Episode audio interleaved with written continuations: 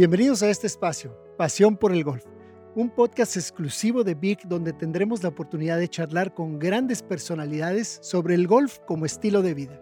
Reflexionaremos cómo la excelencia y pasión en cada paso que dan en sus carreras los hacen personajes únicos. Mejora tu vida aprendiendo algo nuevo, haciendo ejercicio, yendo al trabajo, mientras paseas al perro. Descubre el tiempo que no sabías que tenías libre con Vic. Encuentra más información en el banner. Mi nombre es Agustín Pizá y en el capítulo de hoy me acompaña José María Jaspic. Chema Jaspic, una, una historia de éxito, buen amigo, activo en la industria del espectáculo desde 1995, con más de 30 películas, teatro, televisión que ha participado. Este, nace en México, en la Ciudad de México, pero sus años formativos los tiene en Tijuana, San Diego, en esa gran diáspora de, que nos encanta y es una belleza. Premio Ariel por ah, la mejor actuación masculina, eh, por las vueltas del Citrillo en 2006, un gran ser humano y golfista. José María Jaspic, qué gusto tenerte aquí y bienvenido a la pasión del golf. Mi querido Gus, el placer es todo mío, aunque se lo tengo que decir a toda la gente que nos está escuchando. Me das muchísima envidia de que yo esté en la Ciudad de México y tú estés en Coronado. No se vale. Bueno, pues nos tocó transmitir desde aquí. ¿Qué puedo hacer? Aquí me, interceptaron. Los de Vic me mandan mi micrófono. A ti te mandan el del tuyo. Ahora en estos tiempos que nos, nos tenemos que adaptar, pero es una, pues es un gran logro el que acabamos de hacer, porque hoy en día cada cosa que hacemos es un gran logro, ¿no, Jaspic? Así es, así es como tirar par de campo, chiquitín. No está fácil. no está nada fácil. No está nada fácil. Ahora, estamos estrenando podcast. Tengo que también anunciar que eres oficialmente mi padrino. Muchísimas gracias, Chemita. lo cual aprecio. Es un honor, es un honor. Llevo en el corazón. Muchas gracias. Este, pues somos una generación que, que, que jamás se repetirá, Chema. Somos contemporáneos. Este, tú eres de 1970, yo soy del 72, que obviamente se nota la juventud en mí, este, y, no, pero somos contemporáneos, nos unen varias cosas, nos unen varias cosas. El que crecemos en Tijuana, en la diáspora aquí de, de San Diego, Tijuana, eh, nos encantan los relojes, nos encanta el golf y, y pues nos apasiona a lo que nos dedicamos. Y quiero, hablando de lo del podcast, se me hace algo muy interesante porque somos una generación que no se va a repetir. O sea, nos tocó crecer sin redes, afortunadamente nadie tiene fotos de, lo que, de las locuras que hicimos cuando, crece, cuando crecimos, que eso es muy bueno, ni menos videos. Y, en el, y, y ahora estamos conectadísimos en el mundo de la gratificación instantánea a la que se ha acostumbrado las nuevas generaciones. ¿Cómo ves este cambio en redes y, y cómo te adaptas a lo nuevo?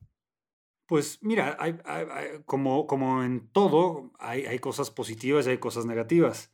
Eh, yo recuerdo cuando me fui a vivir a San Diego, o nos fuimos a vivir a San Diego en el 83, 84, eh, yo todavía escribía mis cartas a mis amigos y a, mi exnovia este, pues, por correo, ¿no? Y me tenía que esperar mes y medio en que me contestaran y llegara este, de la Ciudad de México a La Joya, en ese momento estaba viviendo en La Joya, eh, las cartas de mis, de, mis compas. Entonces, eh, pues había algo de romántico en todo eso, ¿no? La espera, eh, el, darle esa importancia a ese pedazo de información que estabas mandando con todo el cariño del mundo, versus lo que, la inmediatez de, de hoy en día. Ahora, también qué maravilla poder estar así de conectados, ¿no? Siempre y cuando se usen para bien y no se eh, todas estas redes y, toda esta tecnología y no para pues para angustiarse por likes y por y por followers y por todas estas cosas que, que realmente a mí a mí sí me preocupa un poco. Teniendo una hija de 10 años de repente el otro día me dijo oye papá quiero tener mi canal de YouTube eh, pues, le, dije que de ninguna manera porque pues, eso, eso le iba a causar angustia ¿no? Le, expliqué lo, esta cuestión de necesitar likes. Le dije, ¿qué pasa, mi amor, si de repente estás haciendo algo en tu, en tu, en tu canal y, nadie te pone un like? o nada más tres personas te ponen likes, te, vas a empezar a, angustiar y estás muy niña, muy joven para, para, para estar pensando en esas cosas, ¿no? Entonces, pues yo creo que algo, las redes y la tecnología bien encaminadas pues, es algo muy positivo. El problema es cuando se lleva a los extremos eh, cosas que nosotros no conocimos de, de, morritos, ¿no? Nuestros extremos era saltar dos bancas en la bicicleta vagabundo y ponernos un, un madrazo, ni siquiera cascos, ni siquiera, ni siquiera cascos usábamos, pero este, pero sí, digo, hay que, hay que estar como muy atentos, ¿no? A, sí. Sobre todo los chamacos, uno pues ya, ya vivió, ya, ya sabe cómo está el asunto, como, quiera, ya, ya estamos, ya estamos fregadones, pero, pero sí, la, la chamaquiza sí hay que cuidarla. Es muy interesante y estoy de acuerdo. Y, y, ahora, con esto, sé que ya, ya anunciamos, creciste en Tijuana, creciste en San Diego. Al rato vamos a tocar unos puntos muy interesantes de, de lo que es crecer en esta gran, enigmática ciudad de TJ. Y eh, ahora te pregunto en tu experiencia, vamos a saltar un poquito a, tu experiencia en trabajar en Estados Unidos con tu carrera tan exitosa que has tenido. Te ha tocado trabajar en Estados Unidos, te ha tocado trabajar en México. ¿Cuál es la gran diferencia? Eh, debe de haber un shock cultural. Yo lo veo en mi carrera, con, si trabajo con arquitectos o desarrolladores de Estados Unidos o de México, es completamente diferente la relación, el cotorreo, la charla, la disciplina. Una, tengo que estar eh, pensando este, con, con, dos cerebros al mismo tiempo, ¿cómo se da en tu ambiente? ¿O es un ambiente bohemio, ah, como se dice, across the board en todo el mundo por ser artistas? ¿O sí existe una gran diferencia y ese shock cultural que yo me imagino? Mm, e, es, es muy parecido. Eh, al final del día, el fotógrafo es el fotógrafo, el director es el director y los actores son los actores. Entonces, eh, depende realmente de cada producción la primera película que hice en Estados Unidos me choqueó un poco el que, el, que no hubiera tanto relajo después, de la, después del día de filmación. Ya. Este, que era algo a lo que estaba acostumbrado aquí en México. Irnos a cenar, ¿no? Después de un día de filmación, pues te vas a cenar con tus cuates o con el crew o con quien sea, o los fines de semana, pues armas el pocarito, el dominó, eh, están los famosos sapos aquí en México, que es grabas la mitad del sábado y el resto te dedicas a emborracharte este, para festejar la semana que acabas de cumplir.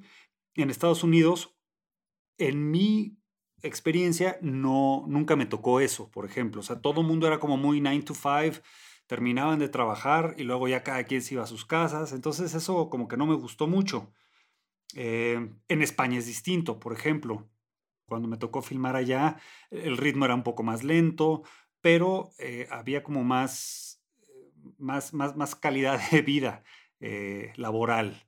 En fin, todo depende. También depende si tu producción tiene mucho dinero o poco dinero, si te puedes dar el lujo de tener un, no sé, un catering maravilloso o de plano estás de guerrillero y te estás tragando pura, puro sandwichito BLT o pura torta del chavo. Entonces, Varía, varía, pero no, no, no varía realmente lo suficiente como para hacer algo realmente eh, muy, muy extraño. Ya, no, no, no como para no aceptar otro rol allá de aquel lado en, en, ah, los United y cosas así. Claro, no, y aparte, digo, cada, cada, cada experiencia tiene su parte fregona y, su, y, aprendes, o sea, todas son enseñanzas. Este, no puede ser todo igual porque entonces qué aburrición. Claro. Em, pero, pero la verdad es que a mí donde más me gusta trabajar es en, es en México. Me encanta eso que dices, porque yo estoy tratando de relacionar y este podcast lo quiero, lo quiero situar y quiero identificarme. Muchas cosas, como platiqué, nos identifica, pero al final, pues tenemos, eh, nos toca lidiar con, con gente de diferentes partes del mundo, a mí en la arquitectura, y, este, y, así lo veo. A veces tengo, hay extranjeros que llegan a México para trabajar y son las 7 y ellos ya están acostumbrados a su dinner, a la cena, y nosotros vamos a cenar a las 9, 10 de la noche y me dicen, lo primero que me dicen es, oye Agustín, los días en México son larguísimos, larguísimos, no, no aguanto, no lo hago, ya es nuestro tercer día con este ritmo de levantarnos a las 7 y de ya estar dándole durísimo y el lunch, el long lunch, ¿no? El, famoso, este, la comida larga, cuando ellos cuando es una cultura que come realmente por necesidad, no por gusto. Es muy chistoso cómo funciona eso, pero en 30 minutos ya comieron y ya están listos para trabajar. Y nosotros estamos en el, en el expreso, tranquilo, en la sobremesa, y eso te lleva un día de las 10, 11 o 12 de la noche, el cual no están acostumbrados. Ese es uno de mis shocks culturales más, más así, que, que, que más veo cuando trabajo con extranjeros. Sí, yo eh, en México somos unos guerreros, ¿eh? Es más, ni siquiera, ni siquiera me voy a poner en ese, en ese rubro porque aparte siendo actor nunca la tienes que guerrerear tanto, pero, pero el, el crew, los, este, la gente que está detrás de cámara son de verdad gente que trabaja unas horas bestiales sin parar a un ritmo este, que, no, que no te aguantan en ninguna otra parte del mundo. No lo dudo. Y así, y así también se ven los crews de construcción de campos de golf. Ya después platicaremos de eso porque hoy te venimos a escuchar a ti, Chemita, y vamos a entrar ahora sí en calorcito de todas tus películas, de tus producciones, de que te he disfrutado tanto. El, una de tus colaboraciones ya como actor y de mis películas favoritas fue Crónicas. Una, un peliculón, Chemita, eh, una película de arte en conjunto con Ecuador, se grabó en Ecuador, es mexicana. Eh, hace 16 años de esto, que parece que te sorprendí, ya ni te, ya este, en, escarbar esta, esta peliculita. Sí, sí, sí, es que no, no, mucha gente la vio. No, es una obra de, para mí es una obra de arte. ¿eh? Y, y luego lo que sí me sorprendió es que eh, Alfonso Cuarón y Guillermo del Toro estuvieron detrás de la cortina. Así es. Y Leonor Watling. Leonor Watling también es parte del elenco, que es una estupenda actriz también. De acuerdo contigo. Entonces, platícanos cómo, cómo fue esa gran, esa gran colaboración, porque a mí se me hace una, una, una obra de arte en el cine de arte. Fue una experiencia maravillosa. Eh, yo venía de hacer eh, papeles pequeños en, producciones mexicanas y, más teatro que otra cosa. Eh, entonces me, hablaron para hacer el casting de esta película y, conocí a Sebastián Cordero, al director, y le dije, oye, yo sé que los castings son importantes, venme a ver al teatro y luego platicamos. Y entonces me fue a ver al teatro esa misma noche y terminando la función me dijo, venga Chemita, eres tú. Bien. Lo cual me, me llenó de, alegría porque uno, era la, realmente la primera película en la que iba a participar fuera de México con Guillermo del Toro, con eh, Cuarón, con Berta Navarro como productores eh, y con un elenco internacional. Entonces, eh, pues me, yo estaba feliz de la vida, feliz de la vida y fue una experiencia tremenda. Eugenio Caballero, que ganó el Oscar también ya, este, director de arte, fue el que, el que armó todo, todo el, diseño de arte de la película. En fin, tenían un equipo espectacular. Y fueron dos meses y medio en, en Ecuador, que fue, fue una maravilla. La verdad es que es una, una de, las, de las experiencias que más quiero laborales. Gracias por compartir eso, porque la verdad esa película cuando la vi, yo soy un, un devoto y un gran fan del cine de arte. Y cuando la descubrí, porque realmente así fue, así, así descubres el buen arte, ¿no? Lo, vas descubriendo. ¿Quieres que te cuente un chisme? Este, a ver, por favor. En la historia original, al periodista, el personaje de, de John Leguizamo, ¿Sí? Eh, lo linchaban. Ok. Lo linchaban al final. Ese, era, el, final. Y después de que el director estaba platicando con Del Toro y con Cuarón, de repente dijeron, pero ¿por qué lo castigamos? ¿Por qué no es un hijo de la fregada que se sale con la suya, como es en la vida? Y un año después de haber terminado la película, eh, todos tuvieron que volar a Cuernavaca para grabar otro final en un solo día nada más y apenas se logró. Qué datazo. Nada más para que veas la, la, la ¿no? Cómo, cómo, cómo, puede cambiar una historia de un, de un final a otro. Eh, afortunadamente todos pudimos volver un año después. Eh, pero en fin, este, para que veas. increíble, increíble esa historia. La verdad me pone chinito porque eh, me hiciste recordar el, cerca del linchamiento que le hacen precisamente al personaje de Damián Alcázar cuando entra al pueblo y atropella este, al, niño, o sea, cómo, cómo e, ese, esa drama este, para, para 2006 fue algo bastante, bastante fuerte, ¿no? Me encantó y yo creo, yo creo que ese, ese cambio, la verdad, sí te deja con ganas de más. Te dice, ay, ¿cómo, cómo triunfa Leguizamo? O sea, eh, por ese lado, como bien lo dices, y luego también triunfa el, el personaje de Alcázar. Todos triunfan porque se queda con el niño. Exactamente, se, este, todo mundo se sale con la suya. Y, este, y es algo que, que a mí en lo personal me gusta mucho cuando veo una película, porque se acerca, o sea, se queda abierto el final y se acerca más a la realidad, ¿no? Entonces no, no se juzga a los personajes, no se castiga a los personajes y mm, me parece que es mucho más interesante así. Sumamente interesante, la verdad, qué, qué gran twist. Y bueno, es parte de la magia del cine de arte, que no es la historia que el, típico este, la fórmula. Cutter, exacto, la fórmula, sino realmente te deja con más, es, es, a veces muy crudo, pero bueno, eso es parte de lo que vemos. Ahora me paso a Colosio, película que toca botones, a mí me toca botones por ser de Tijuana, tú de seguro también te tocó varios botones al estarla, al estarla leyendo, al estarla filmando, al estar en estos lugares que, que ya conocíamos de chicos que sabíamos que había detrás, pero que realmente no conocíamos la historia. Y creo que sí le escarban bastante. Me encantó, le escarban durísimo y creo que fue una, también una de las primeras películas que, que ya comenzó a, usar la libertad de expresión a todo lo que da, ¿no? Así es. Este otro dato curioso ahora sobre esta película es que eh, nunca salió pirata.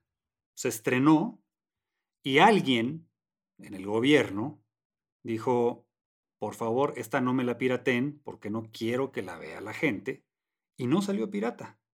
Fue la película más vista de ese año, pero este, pues nos enseñó eso, ¿no? Este, cómo se puede manipular la información y cómo se puede manipular la piratería cuando eh, una obra incomoda.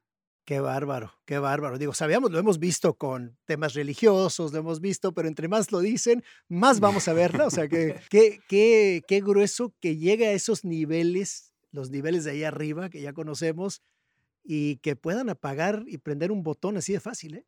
Exacto, es, es, es, impresionante. Ellos, y aparte lo hicieron, digo, vaya, lo hicieron bien por el simple hecho de, no cometieron el error de Serrano Limón con el padre Amaro, que salió a decir pura idiotez, y por eso la gente abarrotó eh, las salas. Estos se quedaron calladitos y nada más hablaron con la gente que tenía que hablar, ¿no? Los encargados de la piratería, y les dijeron, échenos la mano, no la piraten, este, y ya. Pero sí fue, fue, fue un éxito, fue, fue, fue la película más vista ese año. Qué grueso. Pues la, verdad me encantó y también, como te dije, toca botones por la cercanía de Tijuana y en lo que se vive allá en nuestra, en nuestra bella y enigmática ciudad. Ahora, para romper un poquito aquí entre películas, a mí me pasa con clientes que algunos son eh, muy buenos, se convierten afortunadamente y la mayoría de las ocasiones nos convertimos en amigos y termina la gran fiesta y un gran, mm. gran este, lugar de golf que todo el mundo está feliz y contento y me encanta pero también de repente me topo con el pain in the ass o, o, un cliente que de plano, híjoles, es un cadillo en, en ya sabes cómo se dice en Monterrey. este, ¿cómo, te sus, ¿Cómo te pasa a ti durante tu carrera cuando vas creciendo? ¿Cuánto te tocó esto? Que seguro pues nos toca vivir de todo. ¿Cómo lo manejas? ¿Cómo lo manejaste? siento que ahora, hoy en día, ya estás en el momento de que puedes decir, ¿sabes qué? Yo con ese tipo de personas no convivo, como a lo mejor estoy yo, pero ¿cómo, cómo vas creciendo para quien nos está escuchando, que está en esa etapa donde empiezas, donde te tienes que morder, este, donde te tienes que tragártela, donde tienes que, para, para, para crear tus pininos? ¿Cómo? ¿Qué nos platicas de eso? Mira, tuve mucha suerte yo desde el principio y tenía como muy claro qué era lo que quería de mi carrera.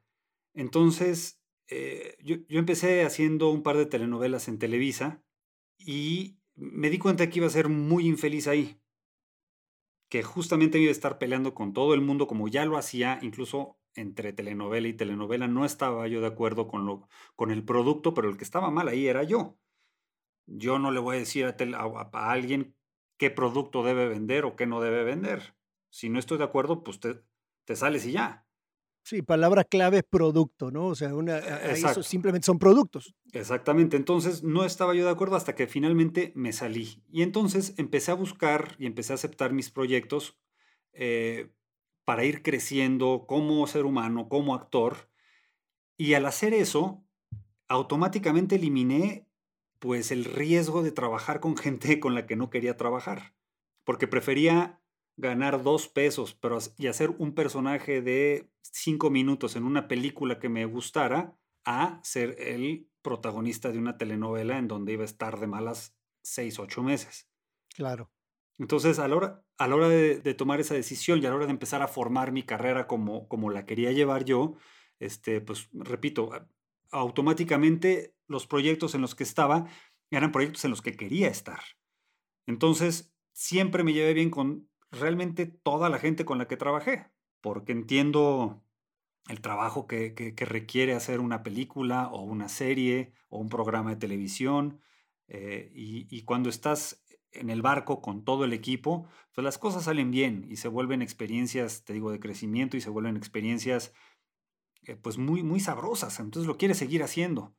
Entonces, no, afortunadamente nunca he tenido así una experiencia de, híjole, bueno, solamente con un director, pero realmente eso, eso, eso fue porque todo el, el, proyecto se fue como, se fue desmoronando poco a poco, no estaba como bien concebido.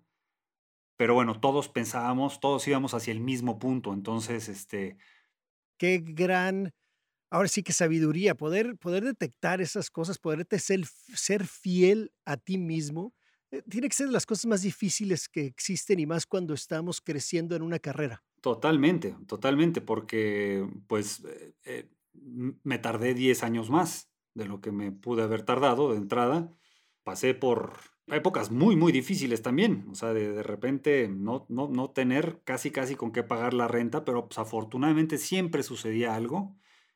Y bueno, salías adelante. Pero, pero sí, sí, sí fue muy, muy claro el, no trabajar por dinero, que fue lo, primero que hice, porque cuando trabajé por dinero fui muy, muy infeliz. Y más famoso. Sí. Eh, irónicamente, más famoso. Más famoso, más infeliz, pero aparte era una fama que no es una fama que, le deseo a nadie. La, fama de la televisión es, es, brutal. Este, ¿En qué sentido? ¿A qué te refieres, Chema? Pues cuando haces televisión, estás en la casa de todo México todas las horas, o sea, estás todos los días a las 8 de la noche en la cocina, en la sala, en el cuarto. Entonces te vuelves, te vuelves como una comodidad del público. Entonces la, la gente se siente con, eh, pues se, crea una relación como muy rara, muy rara. Es, más como de pertenencia. Te ven en un restaurante, te dan el espaldarazo. ¿Cómo estás, Chema? ¿Qué tal? Sí, que a veces es, es digo, eso, es rico a veces, pero de repente eh, eh, puede ser demasiado. Puede ser demasiado. Y como no hay una barrera, como repito, te están viendo mientras están comiendo unas quesadillas y te están viendo en la tele de la cocina o en la sala, entonces creen que pueden llegar y este y pues decirte lo que, lo, que quieran o tratarte como, como, como, como si fueras este, parte del sillón, no sé. Eso es una, es una cosa rara, es extraño. Qué interesante, pero me gusta porque parte de lo que quiero con esta conversación es es invitar realmente en el lado aspiracional a los jóvenes que están escuchándonos, alguien que realmente quiere seguir su pasión, su elemento, encontrarlo. Y eso es exactamente lo que pasó. Te tardaste tranquilamente 10 años más en lograrla, pero lo lograste a tu manera, lo lograste durmiendo tranquilo, lo lograste con una conciencia y lo lograste con una sonrisa, que es lo más importante. Y hay algo que yo aprendí, algo que yo aprendí hace, yo creo que unos unos 14 años con un, jefe, este, eh, ex jefe, me decía, Agustín, la mitad de tu paga, la mitad de tu sueldo es cómo te tratan, que nunca se te olvide. y nunca se me olvidó. Y eso, y eso le pongo ya un alto, ya sea a los clientes, no tanto a los clientes, porque los clientes siempre son personas de éxito, eh, etcétera, pero a los que tienen a lo mejor de directores o de encargados de la obra o lo que fuera, es a ver, espérate, esto, esto tiene que hacerse de una manera donde tengamos armonía, porque si no, no va a funcionar. Sí, sí, no, no, no, te, te das cuenta de lo importante que es eso.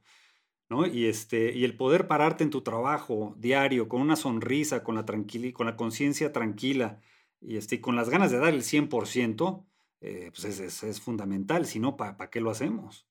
Así es, y, y, el performance también es exponencial cuando estás trabajando con una sonrisa.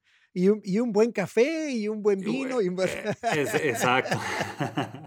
no, y aparte, aparte el, el, eh, yo desde muy temprano en mi carrera eh, quise trabajar con los mejores para aprenderles. esa fue realmente mi escuela. Eh, yo quería trabajar con, con, los Damián Alcázar, con, con, con, Jiménez Cacho, con, ¿no? con los Diegos Lunas, con los Gaeles García, o sea, con Juliete Gurrola, con todas estas eh, personas que yo, yo admiraba y con directores, bueno, también cualquier cantidad. Entonces, este, haciendo, lo, lo, ah, pues, haciendo las telenovelas que, que, que, me ofrecían, eso no, no lo iba a lograr nunca. Entonces... No solo eso, Chema, viniendo, eh, oye, creciendo con esas telenovelas, con el debido respeto, ¿no? Hay un público para ese producto. Este, pero también veníamos del cine y de una generación, de unas décadas, de que solo se veía la risa en vacaciones. Sí. O sea, no había, no había una propuesta interesante en México que sale hasta después, hasta con tu generación, con la generación de, lo, de, de, los que quienes acabas de mencionar, y se rompe eso quizá y, y, me, este, me atrevo a ponerlo en la mesa con la película de, de, Salma Hayek. ¿Con el Callejón de los Milagros? Con el Callejón de los Milagros. Yo creo que ahí comienza una revolución interesante. Sí, sí, fue... Em, lo que pasa es que sucede algo, algo curioso. En los, en, los 70s, 80s sí se hacen buenas películas nacionales. Lo que pasa es que no hay en dónde verlas. Y, y, con, el, con el relajito que se armó, creo que era Paloma de la Madrid o la López Port, no sé, una de esas primeras damas, este, moralinas, sí. que, que, que prohibían eh, la exhibición de estas películas que triunfaban en festivales internacionales, porque tenías a Ripstein, tenías a Casals, tenías a Hermosillo haciendo películas realmente muy buenas, pero no había en dónde verlas. Luego llega Cuarón con Solo con tu pareja y de repente ahí como que es, como la primera película en mucho tiempo, que no era La risa en vacaciones ni películas así como de, ese tipo, eh, y ahí de repente ya se crea esta nueva como ola de, como diciendo, mira, también se pueden hacer cosas, no tienen que ser la intensidad de Casals o de Ripstein que ganan en Berlín o en Venecia, y tampoco es la risa en vacaciones, que todas están bien, pero también hay, un, hay una media que Cuarón... Me hiciste acordarme de Cronos y de Rojo Amanecer. También, por ejemplo, esa sí es intensa, ¿no? Que también fue un trancazo, pero este, solo con tu pareja de repente dicen, oigan, pero también podemos contar estas historias que no necesariamente tienen que ver con el 68 o que no tienen que ver con la miseria del país, etcétera, etcétera, y funcionan muy bien, están muy bien hechas, y, este, y de ahí ya empieza a florecer hasta, hasta llegar ahorita, ¿no?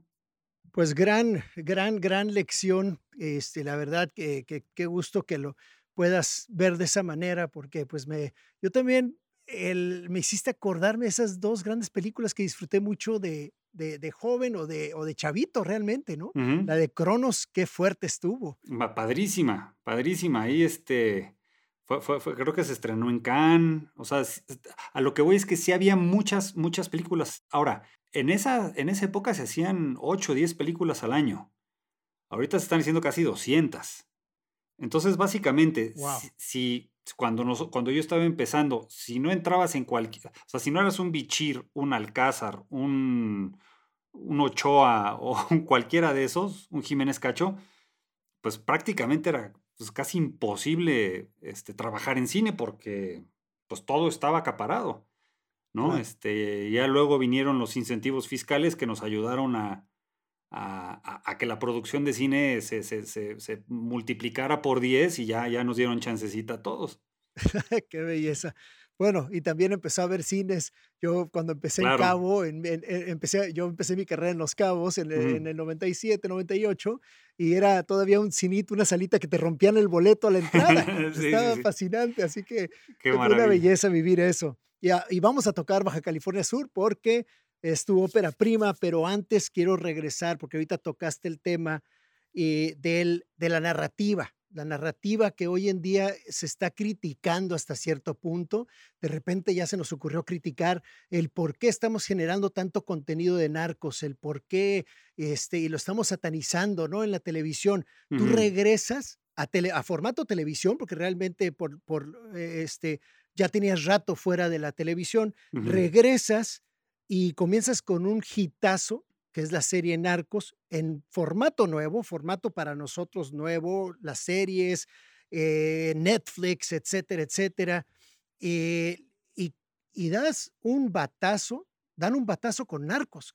Sí. O sea, ahora quiero, quiero hacer un conecta aquí muy especial porque la gente no necesariamente sabe por lo que pasamos en nuestra generación en Tijuana, Chema. Nuestra generación es Tijuana, la famosa generación de los narco juniors. Así es. Eh, que crecemos en los 80, que, está, que tenemos 14, 15, 16, 17 años, que era que convivíamos con esta gente y no lo sabíamos necesariamente y podíamos estar ahí sabíamos de eh, algunos. conviviendo, sabíamos de algunos definitivamente, eh, y, porque traían un carro nuevo cada semana o lo que tú quieras, pero, pero sospechabas y, se, se, se, armaba un ambiente en Tijuana bastante interesante, al mismo tiempo muy ingenuo y si se vale decir muy inocente, porque los tiempos antes del 9-11 de septiembre, cruzar la frontera era muy fácil.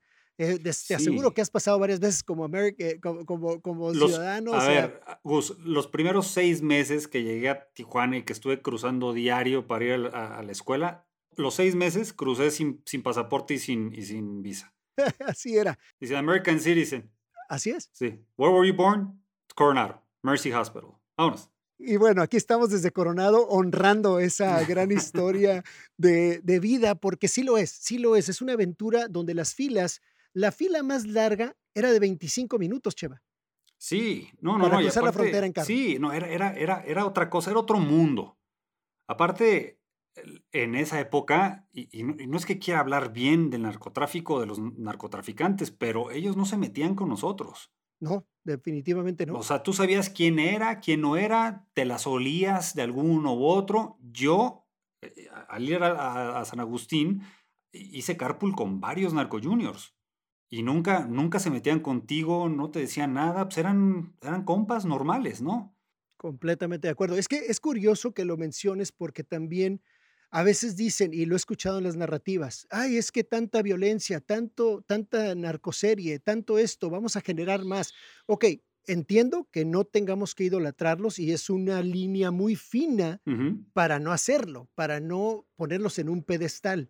Desafortunadamente, algunos desorientados, pues quieren aspirar a hacer esto porque ya es, ahora ya puede ser hasta aspiracional.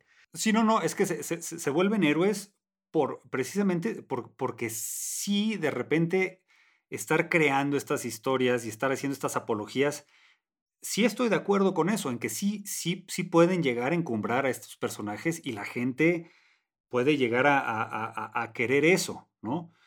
Pero no todo lo que se cuenta sobre el narcotráfico es apología. Hay que saber bien, bien qué sí y qué no. Eh, y un punto importante, perdón, No, no, dime, dime, dime, dime. Es que un punto importante es que en nuestra generación eran chavos bien, si se vale decirlo.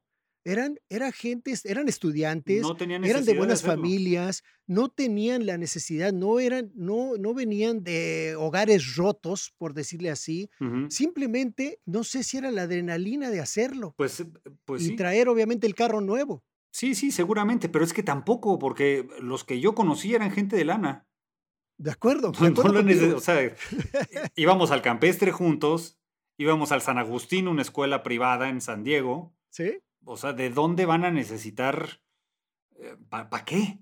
Sí, era, era más bien pues unos descarrilados por ahí o que les gustaba, pues no sé, ya, ya, no me voy a meter en la psique ni, ni, de, estas personas que la mayoría ya no están con nosotros, pero este, pero sí, es, es, es un estudio que merece, bueno, es una situación psicológica que sí merece, merece estudio, ¿no?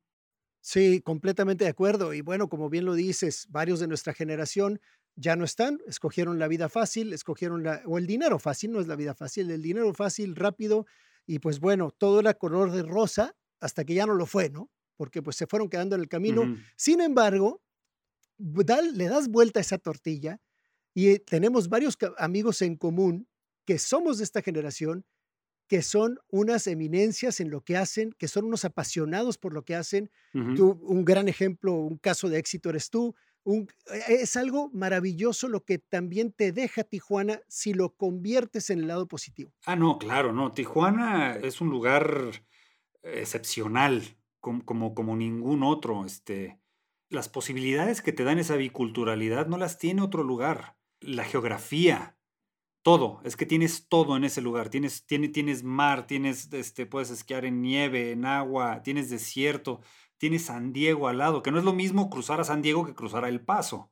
¿De acuerdo? No es lo mismo bajar y, y, aventarte un, road trip en la baja a, cruzar Chihuahua. O sea, sí, no estoy menospreciando los otros lugares, simplemente estoy hablando de las bondades de la, de la geografía que nos, que nos toca en, Baja California. Entonces, eh, es un lugar realmente excepcional que, que, hace que la gente que, que vive ahí y que, vive ahí y, que, y que crece ahí eh, tenga cualidades muy, eh, pues muy particulares, muy particulares. Este, mi esposa cada vez que, que, le digo vamos a ir a Tijuana se pone feliz y dice es que conozco casi toda la República y, no puedo creer lo bien que me cae la raza de Tijuana porque son alivianados, este, saben vivir, la calidad de vida es impresionante, eh, son, son, son, son astutos, son, son chambeadores, o sea, realmente se crea ahí una, una combinación muy, muy particular sumamente particular, ya sin mencionar, como bien dices, todo eh, Vegas, oye, Vegas Baby, a cuatro Vegas, horas. Baby, sí, no, todo, es que tienes, tienes todo, tienes, tienes absolutamente todo, es algo que, híjole, no, no sabes cómo, cuando me vine a estudiar actuación a, la Ciudad de México, cómo extrañaba eso. Y lo sigo extrañando, ¿eh? yo, yo, yo, extraño, yo extraño la baja diario, por eso hice polvo. Sí, y ahorita vamos a llegar a eso porque me encanta esa esa historia que con lo que vamos a cerrar. Te pregunto ahora, porque sé que eres golfista, Chemita, sé que te mm. encanta el golf, te apasiona, hemos platicado varias veces de eso. ¿Qué es lo que te ha enseñado el golf? Eh, ¿Cómo te aprendes? Y sin clavarnos tanto en eso, eh, te hago la siguiente, te, quiero hacer una pregunta más bien directa. Ahí te va. Bear with me. Imagínate que tu vida profesional es un campo de golf. ¿En qué hoyo estás y por qué? Pues te diría que ahorita me estoy comiendo unos taquitos de asada este, entre, el, entre el 9 y el 10. Entre el 9 y el 10, perfecto. perfecto. Me, me queda, yo me siento igual. Por eso, ya, ya es tiempo de, del back nine, ¿no? Exactamente, ya, ya, ya, este, ya sufrimos, slash, gozamos los primeros nueve. Este, ahí vienen los otros nueve. Este, y estamos, estamos, estamos recargando energía para, para seguir concentrados y, sin hacer muchos corajes para lo que sigue. De acuerdo. Ahora, el golf presenta los hazards, los famosos hazards, que son las trampas, el agua, pastos altos, cañadas, etcétera, que son los peligros que te va presentando, como en la vida cotidiana, un campo de golf. ¿Cuáles han sido tus hazards, eh, tus peligros en los primeros nueve que ya llevas incursionando y también dentro del golf vas peleando, aparte con las inclemencias, pero... Contra uno mismo. Con tu, contra uno mismo. Entonces, ¿cuáles han sido tus hazards exteriores y tus internos, tus miedos internos, cómo los has combatido en estos primeros nueve hoyos? Pues se parece mucho al, golf definitivamente porque pues, de repente hay días que no, nomás no le pegas o por lo menos hay un, hoyo donde, donde, puedes hacer un triple bogey y en el hoyo siguiente puedes hacer un birdie. Entonces, me ha enseñado eso, me ha enseñado la resiliencia, me ha enseñado a, estar concentrado, a no, a, no, a no angustiarme por cosas que están fuera de mi control realmente y me ha enseñado a respirar, a relajarme, este, a disfrutar del momento también, que eso antes no me pasaba tenía como esta ansiedad de llegar a un lado, de demostrar ciertas cosas, así como cuando quieres tronarla este, en el drive y sabes que no, que no es así, que mientras más relajado estés y más concentrado y no, y, no viendo hacia dónde quieres mandar la bola, te, va a ir mejor.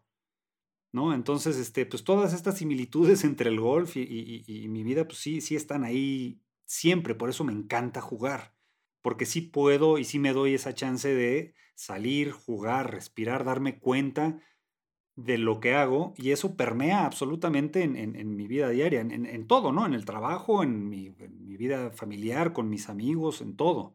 Y en cuanto a tu persona, en cuanto a tus miedos, tus hazards, tú, tú, ¿cómo, o sea, en qué momento, si fuiste en algún momento, este, a lo mejor eh, que, no, la autoconfianza, ¿qué fuiste desarrollando en este campo de golf de tu vida en los primeros nueve hoyos? Eso, eso. Este, antes me, angustiaba y me daba miedo mm, casi todo. O sea, no, disfrutaba lo que estaba haciendo. Un día Jesús Ochoa, el Chovi, este, me agarró y, me dijo, ya, ya no andes de intensito, ya, eres actor, cabrón, ya, ya eres actor. Bueno, malo, vale madre. Ya eres, ya te dedicas a lo que quieres, disfrútalo. A partir de ese momento, ya fue como decir, a ver, vamos a relajarnos ahorita en este par 3. Y empezaron a caer las bolas en el green. Empecé a agradecer el lugar en el que estaba, lo empecé a disfrutar y las cosas se fueron acomodando solitas. La vida te pone donde tienes que estar con quien tienes que estar. Eso no me queda la menor duda. Este, como en el golf. No, no es, este, o sea, si, te, si, si la chanqueaste es por, pues por, porque te levantaste y si se te va para un lado es porque estabas mal parado. Sí, por más que practiques, ¿eh? A veces, así es, a veces crees que puedes estar preparado. Eh. Y no. Y entonces, y eso también, entender eso en la vida, en la cotidianidad, es, bien importante porque, porque te ahorras, te ahorras muchas decepciones, te ahorras muchos dolores de cabeza y siempre, siempre hay otro hoyo. Hay que dejar fluir, my friend. Exacto. Dejar fluir. Strikes and gutters, como decía el dude. Qué gran lección de Jesús Ochoa, gran veteranazo, ¿no? Sí. Debe, debe haber mucha admiración, aparte de amistad que llevan. Absolutamente, absolutamente. Es este, siempre ha sido una inspiración y, uno de mis seres más queridos. Qué buena onda, qué bueno que lo compartas. Y tenemos ahí varios hobbies, entre, esos, entre ellos la relojería, nos encanta. Compartimos el, el, el Big Pilot también y pues es otra de las cosas que nos conecta, Chema. El, sí el, buen gusto, si se vale decirlo. Pues eh, mira, el, me, preguntaban por qué los relojes, este, pues, el, tiempo es lo más importante que tenemos. De acuerdo. Este, y eso también se, lo, llevo a mi, a, mi, vida personal. Este, y también a, a, mi, a mi pasado como actor es por qué voy a estar yo perdiendo mi tiempo, que es lo más, lo más valioso que tengo, haciendo cosas que no quiero hacer. Bien. ¿No? Este, Completamente de acuerdo. Entonces, pues bueno, eso ahí fue una reflexión de, gracias ahí a, IWC. Sí, sí, sí, exacto, exacto. Aquí el punto es que, que pues nos conectan varias cosas y, y, el tiempo, la verdad, agradezco y aprecio muchísimo lo que estamos haciendo y lo que estás haciendo tu tiempo aquí en este podcast. Y ahora sí, nos vamos a tu ópera prima, Polvo. Apolo. O sea, eh, este, las, la escribes, actúas, produces, este, diriges, o sea, the whole, nine, the whole nine yards. The whole enchilada. the whole enchilada. Este, regresas a Baja California, bueno, Baja California Sur, eh, San Ignacio, eh, circa 1982, es principios de los 80, ¿sí? Sí. En un pueblo donde también te toca crecer, también te desarrollas, te desenvuelves ahí. Así es. Un pueblo muy querido para ti. Me encantó el twist de la ingenuidad con la que vivíamos en los 80, de, ese, de, ese, de ese polvito que cae y que no, pues son medicinas, la industria farmacéutica. Me encantó ese twist, te felicito. Y, y, pues tienes el toque de comedia, sé que, que te encanta la comedia, tienes su toquecito de buena comedia, este, obviamente una buena trama y la historia me parece también muy aspiracional para, para un pueblo como San Ignacio. Este, ahora sí, platícame de esta, de, tu bebé. De mi bebé, pues mira, eh, es una carta de amor a, Baja California. Eh, también tengo, tuve locaciones en Tijuana y sobre todo en San Ignacio, que es el, pueblo donde, donde nació mi papá. Y donde yo pasaba, bueno, mis hermanos y yo, eh, todas las vacaciones de verano, nos íbamos de repente en Navidad, pero toda nuestra infancia eh, de vacaciones, este, ahí, ahí, la vivimos. es un pueblo que yo quiero con toda mi alma, me, considero de ahí también. Y pues tenía que, regresar a hacer algo, a regalarle al mundo, o bueno, no al mundo pues, pero a quien quisiera ver esta película, eh, pues unos, unas, unas pinceladas de, de, lo que es ese lugar tan maravilloso, ¿no? La disfruté muchísimo, fue un gran, gran éxito. También otro, también toca botones, eh, la manera como termina, cómo culmina también con, un, con lo que es en nuestra bella Tijuana, eh, como bouncer. O sea, es algo durísimo, es durísimo. Es que, ¿Cómo, mira, ¿cómo, tramaste eso? Por, mira, yo cada vez que hablo con mis compadres de allá de Tijuana o voy a Tijuana, siempre me hago la pregunta de qué hubiera pasado si me hubiera quedado ahí, si hubiera sido más feliz de lo que soy ahorita.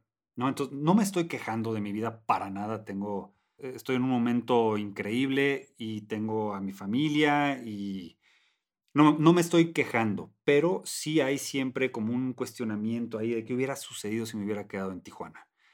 Eh, si en lugar de, de, haberme dedicado a la actuación hubiera, no sé, terminado la carrera de, Derecho en la UABC o si hubiera puesto un restaurante o lo que, lo que fuera, ¿no? Una taquería. Eh, entonces, ese cuestionamiento, junto con mi midlife crisis, me llevó a, escribir esto, este, a, tener esa reflexión sobre las decisiones que tomamos y las consecuencias de esas, de esas decisiones. Es muy fuerte, Chema, y me identifiqué mucho porque yo también me salí de Tijuana. Yo a mis 15 años ya estaba afuera, estuve en Mexicali, luego de ahí Monterrey y luego de ahí a perseguir mi, mi, sueño que fue la arquitectura de golf. Pues sí, imagínate, sí, te, lo, lo, entiendes perfecto entonces, ¿no? El, el, el extrañar tanto un lugar y, y, y, el, y, el, tener pues estas, estas preguntas que ya no vas a poder contestar, pero que sí, sí, sí merecen, sí merecen una reflexión y sobre todo una reflexión cariñosa. ¿no? Como, es, como creo que es el, caso de Polvo. Sí, definitivamente. Ahora, yo veo una cosa aquí muy interesante, Chema, que tienes algunos actores que son reconocidos y tienes otros que sorprenden. Me encantó el casting, me encantó lo que hiciste con el casting. Ahora, la, la pregunta que tengo para ti es, siento que te encanta crear o que te gusta crear oportunidad para otros que a lo mejor no la tuvieron antes. Ya, este, pues mira, eh, yo, es mucho más bonito el, mensaje con el que te quedaste que, el real. Este, porque el, mensaje real es simplemente escoger a la persona correcta para el papel correcto. E, e, ese fue el casting que hice. Este, no, como realmente yo estaba haciendo casi todo, no, no me impusieron a ningún actor, a ninguna actriz, absolutamente nada, todas las decisiones las tomé yo. Y a mí lo que me gusta del cine es ver las, es ver, ver las actuaciones. Este, me gusta todo, ¿no? Me gusta la foto, me gusta el vestuario, etcétera, etcétera, pero lo que más disfruto es ver actuar a mis compañeros y a mis compañeras. Entonces, sí eh, fue por ahí el casting, ¿no? Escoger a, realmente actores y actrices de primer nivel, conocidos o no, pero que yo, yo supiera que, que este, pues, digo, que yo, yo sabía que eran extraordinarios este, profesionales y darles a algunos la oportunidad y a otros este, pues que, que, que, le entraran al proyecto, ¿no? Porque hay de todo. Tenemos íconos y tenemos gente que no... Exacto. Ajá. Eso fue lo que me llevé también de la película. O sea, aparte de, de, la, de la, muy buena actuación, eh, realmente me llevé eso. Dije, oye, qué buen, cómo se abrió Chema a que, a que tuvieran oportunidades, porque al, al nivel que ya te manejas, lo pudiste haber llenado de estrellas, pero no era el punto. El punto era realmente hacerlo bien por las razones correctas y dar el mensaje que inclusive en una entrevista que te vi, dice, hablas de que algunos se identifican con tus familiares. Sí, claro, es que muchos, muchos personajes están basados en mi familia, por supuesto. Pero si te fijas, todo el elenco, o la gran mayoría del elenco, el 99%, todos son norteños. Sí. Todos son norteños. Sí, sí, sí, también me gustó mucho eso. El reto era, porque unos eran, son de Monterrey, otros son de Tijuana, otros son de Chihuahua, otros son de Sonora, entonces era juntarlos y emparejar, bueno, ni siquiera emparejar, enseñarles un nuevo acento, que es el san ignaciano, este, para que no brincaran, porque yo había visto películas que sucedían en el norte y decía, pero ¿cómo no cuidaron el acento? No, pero estoy de acuerdo contigo. Eres detallista, claro. Y más cuando sabes que te van a escrudiñar varios que somos de Tijuana y somos de la zona. No, no, deja tú eso. Aparte, pues mi familia en San Ignacio, imagínate la que me iba a llevar así de, a ver, no, así no hablamos nosotros. No, no, no, no olvídalo. Mejor hacemos la tarea y nos... Exacto, súper divertida, la verdad, te felicito. Muchas gracias. Gran, gran, gran, gran ópera prima, gran bebé. Y ahora la pregunta es, eh, después que nos digas qué sigue, porque como bien dices, sigue tu back nine, ya empiezas en el 10, que no está nada fácil, ¿eh? Recuerda que los años más difíciles son regularmente 15, 16, 17, 18, que es el gran cierre. Así que estaremos pendientes, Chema. Exacto, y aparte este, a mí siempre me pasa que me como un par de taquitos de más y entonces empiezas medio... medio, lentón. Exacto. Así es. Pero, pero, pues vienen, vienen cosas, creo que, mira, yo, a mí me encantaría seguir haciendo comedia, es lo que más me gusta, como, como platicábamos hace rato. Eh, hay dos proyectos que traigo ahí ya en mente que no son comedia, pero me parecen interesantes personalmente hablando. Eh, como director y como actor, desde hace ya tiempo me, me gusta hacer proyectos eh, con los que me siento identificado. Un consejo que me dio un, gran director amigo mío me dijo, sí, mira, Chema, si, si tú hablas de lo que sabes y de lo que estás viviendo, de lo que has vivido, eh, las cosas van a salir mucho mejor. Habla de lo que sabes. Claro. Y entonces, este, pues ahorita eso es lo que sé y ya, ya, les iré contando. Pues curioso, la verdad. Tú mismo estás forjando un gran Chema Yaspic Ahora ya, este, ya no tienes que esperar a que te llamen, ya estás creando tus propias obras, ya estás creando tu propio ambiente. No es nada fácil. Si yo me pongo en tus pies, yo me imagino es el gran salto como un arquitecto de empezar a desarrollar tus propios proyectos, tus propias locuras, diseñar como te, te antoja, como siempre quisiste, como siempre soñaste.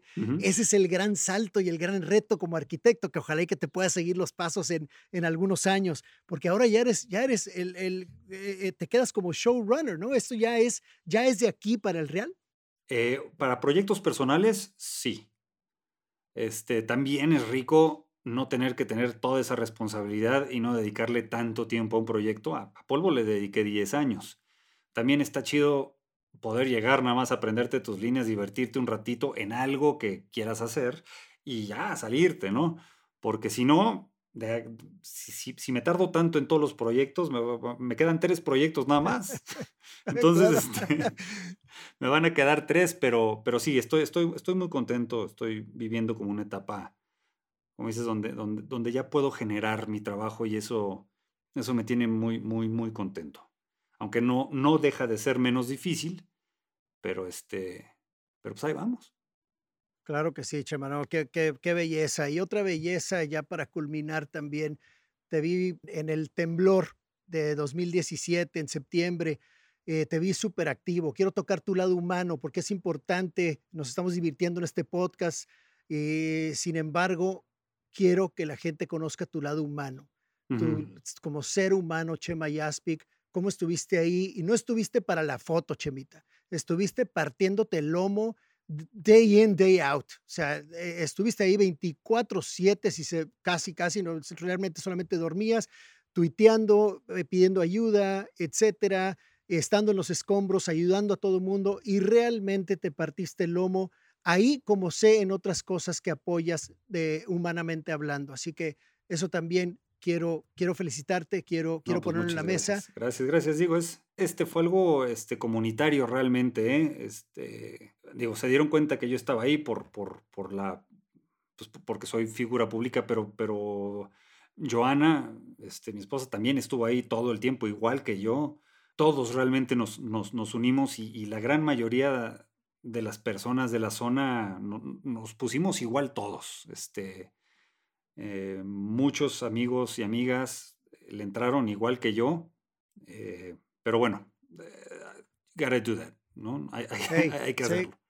Hay cosas, bueno, pero hay que hacerlo, pero hay cosas que no tenemos que hacer, como, como regresar el carrito del supermercado a la fila. O sea, no lo tenemos que hacer. Sin embargo, sin embargo, cuando alguien lo hace, habla, habla mucho de su calidad de persona. Y eso es lo que quiero poner en esta mesa antes de despedirnos, Chemita, porque eh, admiro mucho tu trabajo. Muchas gracias. pero sobre todo te admiro como persona, como amigo y como ser humano, la verdad. Es mutuo. Gracias, querido amigo. Y bueno, ya no queda más que empezar a jugar unos hoyitos pronto. Ah, ya, Nos veremos en el campo de golf ya. Ojalá, ojalá, ojalá. Ojalá que así sea. Querido Chema, te agradezco eh, algo que le quieras dejar, sobre todo a los jóvenes, que los quieras inspirar.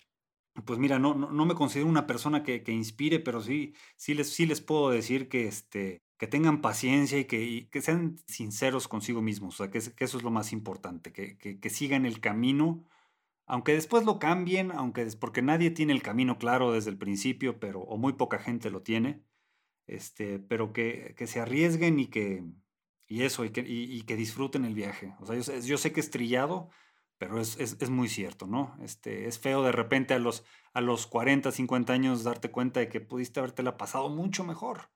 Entonces, pues a, a, gozarla desde el principio, que tampoco nada es ni tan grave ni tan serio y este y como dijimos hace rato, la vida te pone donde tienes que estar, entonces hay que, hay que agradecerlo siempre. De acuerdo contigo, Chema. Muchísimas gracias. Gracias a todos quienes nos acompañan. Y pues recuerden, mi nombre es Agustín Pizá. Estuvimos el día de hoy con Chema Yaspic, José María Yaspic, un gran caso de éxito, gran actor, slash, slash, slash mexicano. que sigan los éxitos, Chemita. Muchísimas gracias. Muchas gracias a ti, mi querido Gus. Felicidades por esta nueva aventura. Ya te estaremos escuchando con mucho gusto. Excelente. Pues mi nombre es Agustín Pizá y recuerden que la pasión empieza cuando vives la experiencia. Descubre el tiempo que no sabías que tenías libre y vuélvete la mejor versión de ti mismo. Mejora tu vida con 30 minutos al día. Descubre Vic. Encuentra más información en el banner. Presentado por Vic. Escuchar es el nuevo leer. Vic Technologies. SAPI DCB. Todos los derechos reservados. Copyright Ciudad de México. México 2020.